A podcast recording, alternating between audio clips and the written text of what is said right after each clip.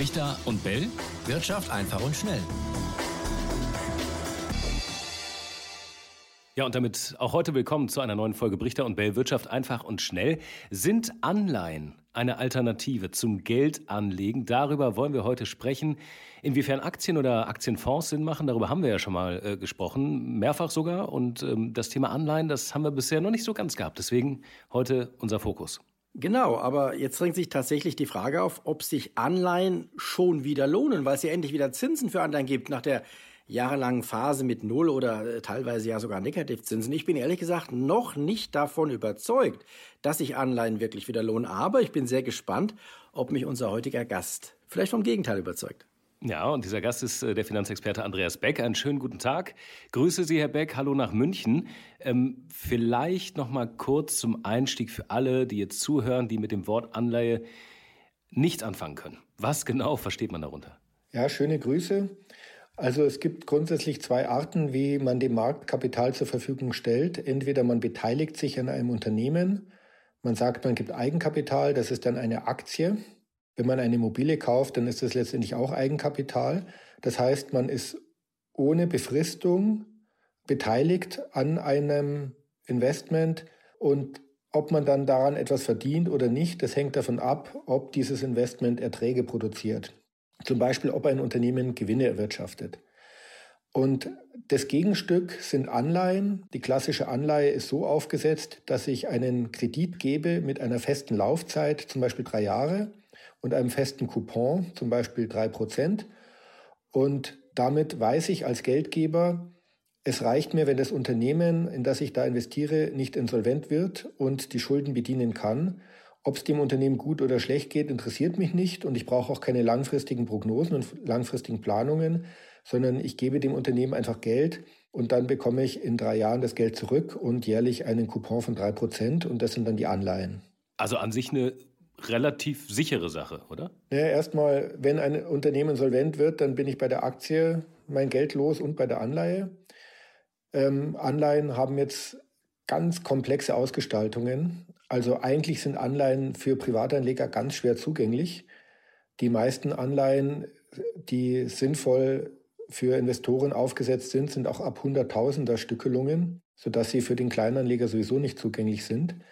So eine Anleihe hat einen langen Prospekt, da steht dann zum Beispiel drin, wenn das Unternehmen zahlungsunfähig wird, in welcher Rangfolge stehe ich, was die Verwertung der Sicherheiten angeht. Wenn man zum Beispiel eine erstrangige Anleihe hat, dann bekommt man in der Regel noch 60 Prozent seines Geldes zurück, wenn ein Unternehmen insolvent wird. Und wer als allererstes sein Geld verliert, sieht man ab und äh, im Augenblick wieder bei dem Automobilzulieferer Leoni. Das sind die Aktionäre. Vielleicht noch mal kurz zur Erklärung. Sie hatten ein kleines äh, äh, Fremdwort genannt, also Fachbegriff Coupon.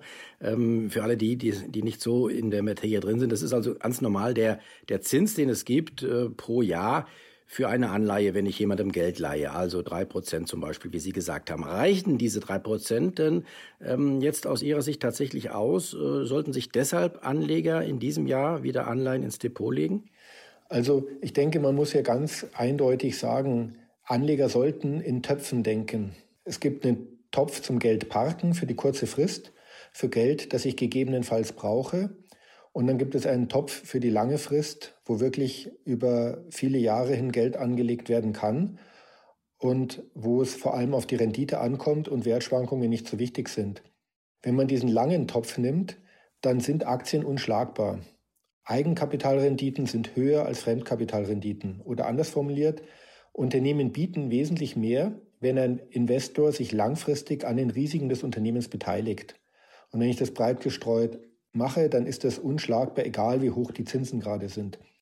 Aber alle haben auch einen kurzen Topf. Alle haben die Notwendigkeit, Geld zu parken für Ausgaben, die anstehen oder die anstehen könnten. Jeder braucht einen Notfalltopf, der sofort verfügbar ist. Und dieses Geld parken war in den letzten Jahren nicht möglich, weil die Banken letztendlich einen Negativzins aufgerufen haben. Und der risikolose Zins war halt auch negativ. Das heißt, dem konnte man kaum entfliehen. Jetzt haben wir eine neue Welt, die Zinsen sind wieder da. Und insofern ist es auch interessant, sich jetzt da wieder mit zu beschäftigen, wie kann ich Geld attraktiv parken. Auf der anderen Seite haben wir ja auch noch die hohe Inflation, sodass man sicher nicht sagen kann, dass es aktuell attraktiv ist, Geld zu parken. Aber es ist ja letztendlich eine Notwendigkeit, eine bestimmte Summe zu parken. Und das kann man jetzt wieder strukturierter und sinnvoller machen als noch vor ein paar Jahren. Aber warum soll ich das mit Anleihen tun? Ich meine, das ist ja soweit, sind wir uns ja auch einig, dass man quasi für die lange Frist eher in Aktien investiert. Kurzfristig äh, muss man natürlich so eine Art Notgroschen haben.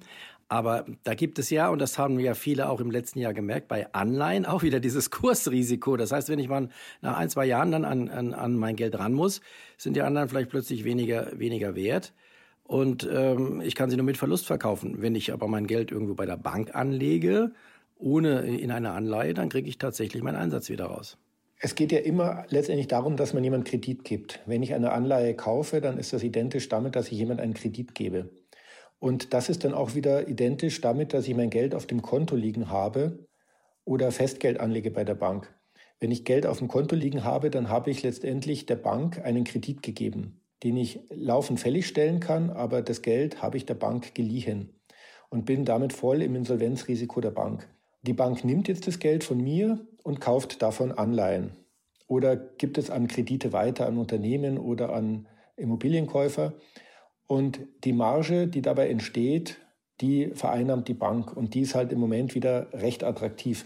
Und es gibt überhaupt keinen Grund, warum ich als Investor auf der einen Seite das Risiko der Bankinsolvenz eingehen sollte, indem ich mein Geld auf dem Konto liegen lasse und warum ich auf der anderen Seite auf die attraktiven Erträge, die möglich sind, ein sinnvolles Anleihenportfolio aufzustellen, warum ich auf die verzichten sollte.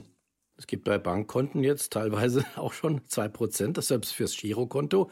Ähm, also da ist es doch eine Alternative, oder? Na, ich bringe ein ganz einfaches Beispiel, ähm, dass man das nicht falsch versteht. Natürlich sind die Banken jetzt nicht insolvenzbedroht hier, die Großbanken im Euro Euroraum. Die werden sehr stark überwacht und das ist auch alles sehr gut unter Kontrolle und die Instrumentarien passen. Aber trotzdem, gerade, wir sehen vor allem gerade Firmenkunden, die haben oft ein paar hunderttausend Euro notwendigerweise auf dem Konto für die Liquiditätssteuerung, die sie brauchen. Und abgesichert sind halt nur 100.000 äh, über den Einlagensicherungsfonds. Da muss man sich schon überlegen, ist das denn wirklich sinnvoll? Weil ja, es stimmt, es gibt einige Banken, die bieten jetzt schon wieder 2%. Aber wenn ich jetzt auf den einfachsten Anleihenmarkt gehe, den es gibt, auf den liquidesten, deutsche Bundesanleihen, der ausfallsicherste, dann bekomme ich auf eine Anleihe mit einer Restlaufzeit von drei Monaten auch schon 2,6 Prozent Zins. Das klingt jetzt nicht viel, der Unterschied zwischen 2 Prozent und 2,6 Prozent. Aber das ist die Richtung, wo es hingeht. Also wenn ich nicht so bequem bin und es einfach liegen lasse, sondern selber mir ein Anleihenportfolio baue, dann sind im Moment bei relativ niedrigen Schwankungen auch Zinsen von 4 Prozent im Moment schon möglich. Und warum sollte man die nicht mitnehmen? Das ist aber, glaube ich, die, genau die Frage, die sich jetzt auch viele stellen, die zuhören. Also zum einen haben Sie gesagt, Anleihen sind dann eher was für welche ab einem ja, hohen Kapital oder hohen Anlagebetrag, gar nicht unbedingt für den kleinen Privatanleger. Aber wenn wir schon drüber sprechen, weil Sie auch ein paar Laufzeiten gerade schon eingeworfen haben. Also man kommt ja nicht direkt ran, wenn man es unbedingt braucht. Was macht denn dann Sinn? Nach welchen Kriterien sollte man so eine Anleihe aussuchen für sich? Ja, das, äh, deswegen freue ich mich auch, dass wir heute darüber sprechen, weil der Anleihemarkt ist hier einfach hochinteressant, weil viele kennen ihn noch nicht. Klammer auf, weil er war ja auch unglaublich langweilig die letzten zehn Jahre, Klammer zu. Und er ist halt auch echt anders aufgebaut als der Aktienmarkt. Also Anleihen sind zum Beispiel nicht liquide. Es gibt von einem Unternehmen eine Aktie, aber viele verschiedene Anleihen, weil permanent wieder eine neue Dreijahres- oder Zweijahresanleihe begeben wird mit verschiedenen Rangfolgen. Also der Anleihemarkt ist im Prinzip illiquide, weil es sehr viel mehr Anleihen als Aktien gibt. Und wenn die Aktie mal platziert ist, dann findet da zum Teil wenig Handel statt, was man dann daran erkennt, dass der Geldbriefkurs sehr unterschiedlich ist. Und das heißt, ich kann die gar nicht richtig kaufen und verkaufen. Dann haben sie oft eine Stückelung von 100.000, das heißt, das geht auch nicht. Okay, naja, jetzt hat es der Anleger gelernt, ähm, wenn Märkte schwer zugänglich sind für ein breit gestreutes Portfolio, dann gehe ich in den ETF-Markt. Aber auch das ist bei den Anleihen jetzt nicht so einfach, denn die Anleihe-ETFs sind bei weitem nicht so intelligent aufgesetzt wie die Aktien-ETFs und die sind auch nicht wirklich im Sinne des Investors. Ähm, ich würde das gerne kurz begründen, auch wenn es drei Minuten dauert. Vielleicht sollten wir ganz kurz auch noch mal ähm, einstreuen für diejenigen, die nicht täglich äh, damit zu tun haben. Anleihen-ETFs, was ist das? Das sind Fonds, die Anleihen kaufen, also statt Aktien, ja? Und warum ETF? Sind das Indizes, die es da gibt auch? Genau, es gibt, so wie es Aktienindizes gibt, gibt es Anleiheindizes und darauf kann ich sehr kostengünstig äh, Wertpapiere kaufen, also Investmentfonds, die börsengehandelt sind, das nennt man dann ETFs. Und auf die Art und Weise kann ich mit einem Kauf und einer Wertpapierkennnummer ein breit gestreutes Portfolio kaufen. Gut, und jetzt sagen Sie uns, warum das jetzt äh, die sinnvolle Alternative ist. Ja, oder wo der Haken ist. Also jetzt muss man ja, der Index muss ja irgendwie ein Anlageziel abbilden. Und das ist bei dem Aktienmarkt etwas, ähm, ist das besonders, weil die Aktienindizes, ob das der DAX 40 ist oder der MSCI World oder der Stock 600 oder der S&P 500, die sind über die Marktkapitalisierung gewichtet. Das heißt, die Unternehmen, die am teuersten sind, sind am höchsten gewichtet. Hat natürlich den Nachteil, dass ich in Blasen laufe, hat aber auch den Vorteil, dass ich immer mit dem Markt mitgehe. Oder anders formuliert, wenn ein Apple gerade das teuerste Unternehmen der Welt ist, dann ist das ja auch kein Zufall, sondern die Investoren halten das Unternehmen auch für das wertvollste. Und das spiegelt sich dann immer in meinem Portfolio wieder. Der große Vorteil von diesen Indizes ist, dass so gut wie kein Handel stattfindet. Weil wenn sich jetzt zum Beispiel, nehmen wir den DAX 40, wenn sich da Dinge verändern, weil zum Beispiel ein Unternehmen gerade stark gewinnt im Kurs und ein Unternehmen gerade stark verliert im Kurs, dann führt es innerhalb des DAX 40 zu keinen Umschichtungen, weil der ja gerade die Marktkapitalisierung abbildet und die Unternehmen dann automatisch im Index weniger werden, so wie sie im Portfolio weniger werden. Also das atmet praktisch immer die Marktsituation wieder und insofern ist es in der Theorie so, dass ein marktkapitalisierender Index erstmal im normalen Geschäft keine Transaktionsnotwendigkeiten hat. Die Ausnahme ist dann immer nur, wenn ein Unternehmen rein oder rauskommt oder wenn es einen Aktiensplit gibt oder wie auch immer. Aber normalerweise hat ein solcher Index keine oder fast keine Transaktionsnotwendigkeiten. Bei Anleihe ist es ganz anders. Äh, Anleihe haben ja eine feste Laufzeit und das heißt, da müssen dauernd Transaktionen stattfinden. Dann ist es bei Anleihen so, wie soll ich den denn gewichten? Zum Beispiel Staatsanleihe, ETFs sind so, dass sie die Länder am höchsten gewichten, die am höchsten verschuldet sind. Das ist natürlich eigentlich nicht im Sinne des Investors. Und ähm, da kann man schon fragen, gibt es denn einen Investor, der tatsächlich die Zielstellung hat? Aber das kann man noch bei Staatsanleihen vertreten, wenn man davon ausgeht, dass Staaten nicht insolvent werden. Bei Unternehmensanleihen geht das auch nicht. Es wäre ja wahnsinnig, wenn ich die Unternehmen am höchsten gewichte, die am höchsten verschuldet sind. Deswegen sind die Unternehmensanleihe ETF in der Regel so, dass sie gleichgewichtet werden und quartalsweise zum Beispiel wieder rebalanced werden. Das heißt, ich habe laufende Transaktionsaufwände, um diese Indizes zu pflegen. Und ich habe dann eine echte Komplexität im Hintergrund.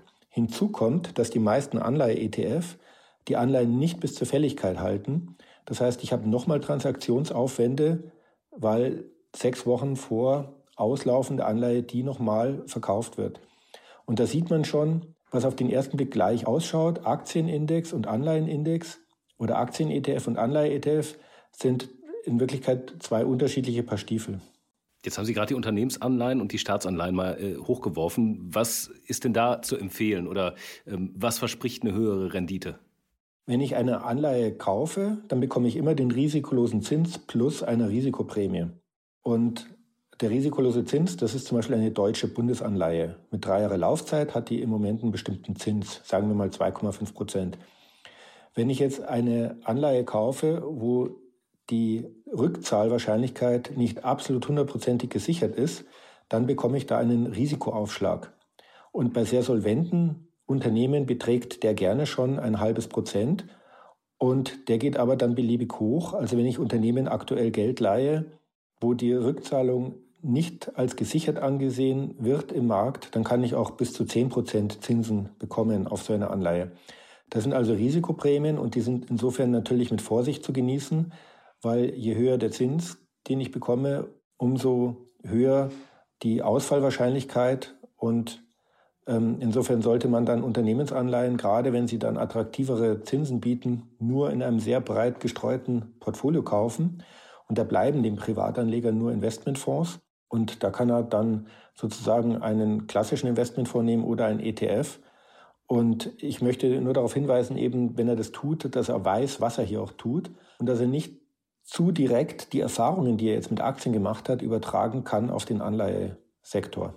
Ja, in Anbetracht der fortgeschrittenen Zeit, wir sind schon über 15 Minuten, vielleicht noch ein kurzes Fazit und die Bitte, ob äh, Sie das noch mal kurz bewerten könnten, ob ich da richtig liege. Also wenn ich Sie richtig verstehe, Herr Beck, sagen Sie jetzt ähm, also tatsächlich Anleihen nur ähm, für die kürzere Frist, also ich sag mal für den Notgroschen, für die längere Frist sind auf jeden Fall Aktien die bessere Wahl und dann auch nur für die kürzere Frist ähm, jemand, der in der glücklichen Lage ist, vielleicht ein paar Millionen kurzfristig anlegen zu müssen, also Unternehmen zum Beispiel, die, die sich nicht nur auf Banken verlassen können deshalb. Also nur kurzfristig und nur für Unternehmen. Und was ist jetzt mit den Privaten? Reicht es für die tatsächlich? ähm, den Notgroschen bei Banken anzulegen, zumal ja auch noch die Einlagensicherung dazu kommt. Bei der langen Frist sind wir uns schon einig. Da sind Aktien äh, relativ unschlagbar, was die Rentabilität angeht. Und die Schwankungen, die muss man dann aushalten können. Und für die kurze Frist breit gestreut investieren. Die einzelnen Anleihen sind eh nicht zugänglich, eben aufgrund der Stückelung von 100.000. Und hier gibt es ETFs und Investmentfonds. Und während eben auf der Aktienseite es dann so ist, dass ETFs sehr schwer zu schlagen sind, also fast kein Aktien-Europafonds zum Beispiel schlägt einen Stocks 600 Aktien-ETF auf Dauer, ist es bei Anleihen so, dass die Investmentfonds durchaus die ETFs schlagen, weil die ETFs eben nicht diesen, diese smarte Konstruktionsmöglichkeit haben wie im Aktienmarkt. Und insofern ist es für den Privatanleger dann hier auch interessant, wieder in den klassischen Investmentfondsbereich zu gucken und zu schauen, ob er da nicht was Passendes findet. Was ist der Vorteil für den Privaten im Vergleich zu einer, sage ich mal, zweiprozentigen Anlage bei der Bank? Kein äh, Insolvenzrisiko der Bank und ein höherer Zins. Das lassen wir mal so stehen, oder, Etienne? Ja, und uns wird natürlich interessieren, ähm, was ihr dazu denkt. Ich muss ehrlich gestehen, es ist äh, tatsächlich nach wie vor ein breites Feld und auch ein komplizierteres, als wir das zum Beispiel bei Aktien haben. Wahrscheinlich auch deshalb, weil wir es äh, bisher so selten beleuchtet haben.